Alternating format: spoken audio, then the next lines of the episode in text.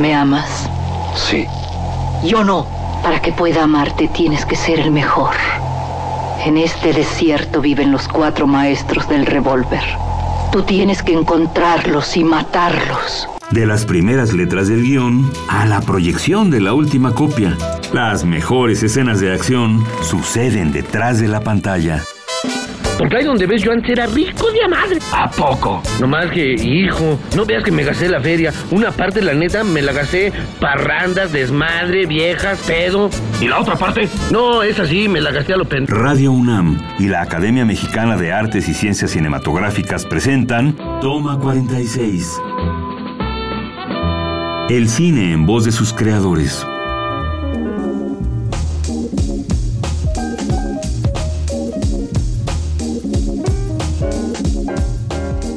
Hola, soy Adriana Castillo, secretaria técnica de la Academia Mexicana de Artes y Ciencias Cinematográficas. En esta ocasión vamos a platicar con el productor, director y guionista Luis Urquiza. Luis Urquiza ha participado en más de 20 largometrajes y ha sido productor de las películas Hidalgo, La historia jamás contada y Morelos, ambas de Antonio Serrano. También produjo Viaje de Teo de Walter Duener y fue productor en línea de Un Mundo Maravilloso, película de Luis Estrada. En 2015 obtuvo el Ariel a Mejor Guión Adaptado por Obediencia Perfecta, además de ser su ópera prima. Luis, bienvenido a Toma 46. Gracias por la invitación, encantado de estar con ustedes. Y bueno, pues cuéntanos, llevas un largo andar ya en la parte de la producción, cuéntanos cómo llega la producción a tu vida. a mí siempre me ha gustado los medios, desde chiquito me ha gustado el cine, era mi pasión, o es mi pasión, era cuando en Valle de Bravo, chamaco, nos íbamos al cine Royal y al cine Valle. No existía tele, afortunadamente. Oye, ¿qué películas veías ahí? Pues todas. En el cine Royal pasaban eh, cine mexicano. Pues en esa época la de, las de Jorge Rivero, las de, de Anda, las de Blanco y Negro. Y en las del Valle, Cine Valle, llegaba ya como cine internacional. Ahí vi este, los Diez Mandamientos que me escapé. Las grandes producciones. Me mandaron por este, el pollo y llegué a, al, al mercado de, de, Valle de Bravo, pasé por el cine. Y, te metiste. y llegué con el pollo y yo no sabía que esa película duraba como cuatro o cinco horas. Cuando salí ya era noche y yo ya me quería ir y terminar. Ahí, ahí me quedé. Y llegando a la casa, bueno, ya mi mamá eh, se encargó de, del buen motivo de, de ajustarte. de ajustar cuentas. Es un lugar increíble, fue un lugar increíble toda esa infancia en, en Valle de Bravo. Y luego estudié en la UAM Xochimilco ¿Comunicación? Comunicación. Y como comunicación es nada, o sea, estudias todo pero nada.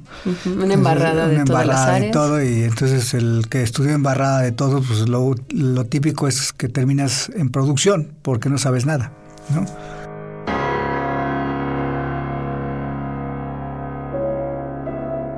El pianista se sienta en el banquillo. Se percata de algo extraño. Los sostenidos están en blanco y las demás teclas son negras. Corre hacia el baño y se ve en el espejo. Su cara, sus manos, toda su piel es azul. No se había dado cuenta, pero esta parte de su vida estaba aún en el negativo. Años atrás, cuando se filmaba una película, quedaba registrada en un material sensible a la luz el cual cuando se expone produce una inversión cromática, lo que quiere decir que cada color aparece representado por su complementario. Las luces aparecen en tonos oscuros y las sombras en tonos claros. A partir de un negativo es que pueden hacerse las copias de la película a exhibir llamadas positivos, las cuales cuando se revelan muestran los colores reales del filme. Actualmente la industria cinematográfica ha disminuido el uso de negativo. Sin embargo, este material continúa siendo el mejor soporte para preservar una película por muchos años.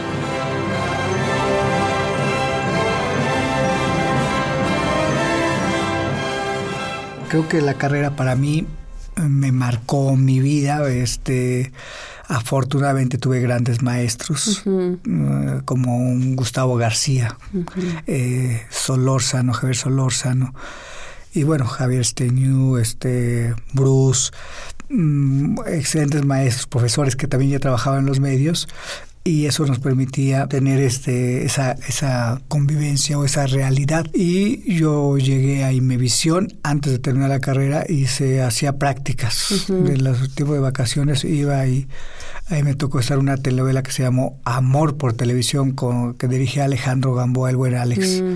Carmen estaba en esa época en Monitor Financiero Canal 40 este eso fue en el 87, 88, me acuerdo de, de, Carmen en esos, eh, en Imevisión, José Ramón y bueno, Andrés Bustamante, que yo admiraba todo el trabajo de, ellos, los veía. Y ya nos contarás cómo llegas a trabajar después con él.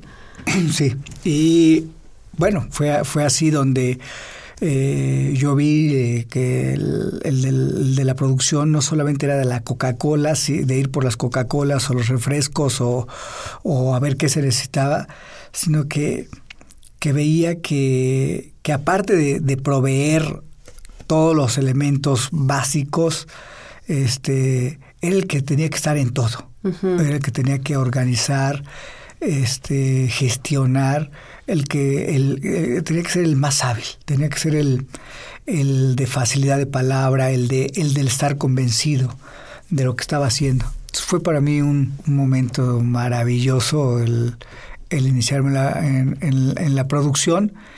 Y me acuerdo aquí con Alejandro Gamboa estaba Jaime Langarica, que era el productor. Y este, ¿en qué ayudas? Estuve en producción. Algún día fallaba el del boom, me ponían a mí a hacer el boom este, un día fallaba la voz número 10 y hacer la voz de, la voz 10. Me gustaba, me gustaba el, set, el set, la, el, ritmo, la, dinámica. la dinámica, sí. Y, yo tenía lo de, la, lo de la televisión, la televisión era un movimiento muy fuerte, el noticiero, el, el día a día.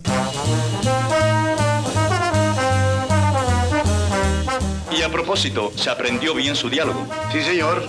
Por cierto que en una de las líneas hay unas faltas de ortografía. Escribe el melocotón con Q y huevo con G. ¿Qué va? eso no importa, hombre, eso no importa. Sigue escuchando. Toma 46. Como lo va usted a decir y no lo van a leer, el público ni se da cuenta, ¿verdad? Claro, hombre, claro.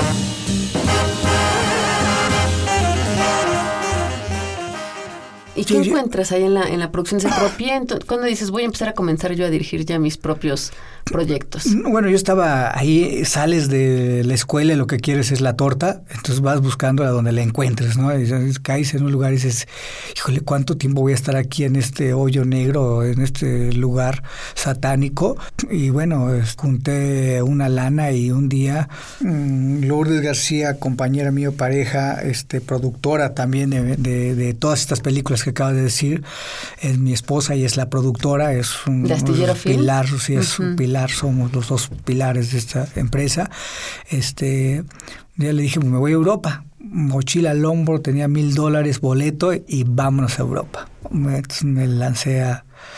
Estuve por allá como siete meses rolando y llegando a París, que fue así Abrir los ojos. Abrir los ojos, la publicidad, lo que pasaba en la tele, lo que se hablaba, la vida en la calle. Pues, a, mí me, cambió. Regreso a México y digo, ya no quiero trabajar en esa cosa llamada Se Propie, siguiendo a, Salinas y a toda esa banda. No, pues no. Este, a ver qué, qué quiero hacer. Quiero hacer cine. Y apareció por ahí un productor y me contactó, Jaime Alfaro, Jaimito Alfaro, y las películas en ese momento, la, la asistente de producción era yo, y un local, nada más. ¿Y con una qué película, de ocho, se llamaba eh, se llama Extraños Caminos de Alfonso Corona Blecker. Sí, y este Markovich, Carlos Markovich, que ahora está dirigiendo, que hizo Quién Diablos es Juliet, fue su debut ahí cinematográfico de, de este de Carlitos Markovich. Entonces conocía a todo la gente del sindicato del STIC y era el asistente de producción que solucionaba todo, todo, todo, todo, no había problema y en nada, todo llegaba a tiempo, dormía muy pocas horas y a partir de ahí duermo muy pocas horas cuando trabajo en cine, tres horas diarias cuando es una filmación.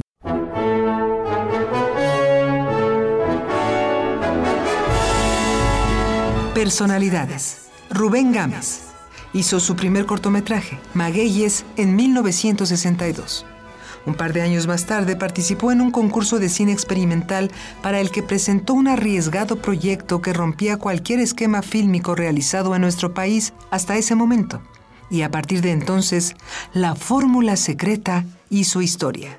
Una compleja serie de imágenes que muestran un México a punto de perder su identidad, con tierras estériles, áridas, lleno de campesinos y pobreza. Para la cinta, Juan Rulfo escribió un texto que dice, Ustedes dirán que es pura necedad la mía, que es un desatino lamentarse de la suerte y contimás de esta tierra pasmada donde nos olvidó el destino. Pasaron 28 años para que Rubén Gámez pudiera realizar Tequila, su único largometraje filmado en color. En abril del 2001 recibió el Ariel de Oro en reconocimiento a su trayectoria fílmica. Rubén Gámez fue quien reinventó la manera de hacer cine en México.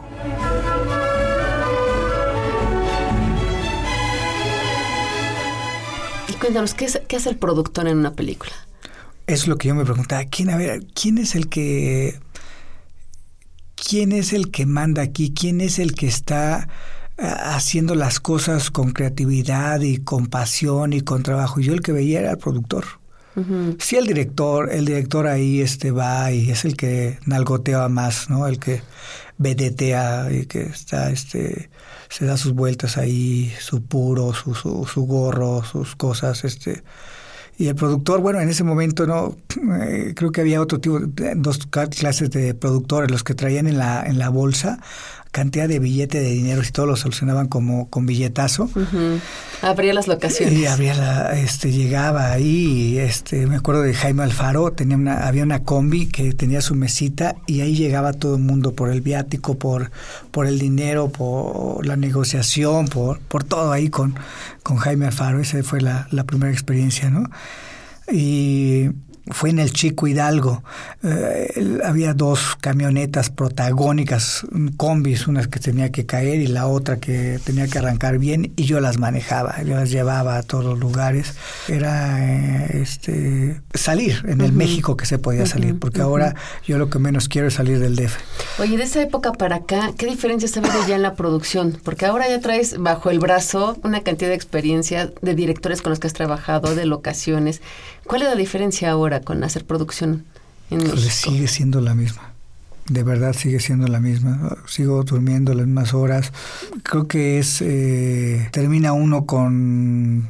Puedes tener un presupuesto, pero todo se va, este, mayores responsabilidades, eh, la ventaja que tienes ahora que sabes qué estás haciendo, ¿no? dónde estás, ya aprendiste todos los caminos y ahora eres el- la solución eres el que tienes la, la- la solución, eres el motor, tú no te puedes caer, tú no te puedes este, desanimar, eh, todo es para adelante, para adelante, para adelante y es un sueño, tú eres el motor de un sueño, no Luis, te puedes caer. Para cerrar, porque se nos termina el tiempo, las tres reglas básicas de un productor.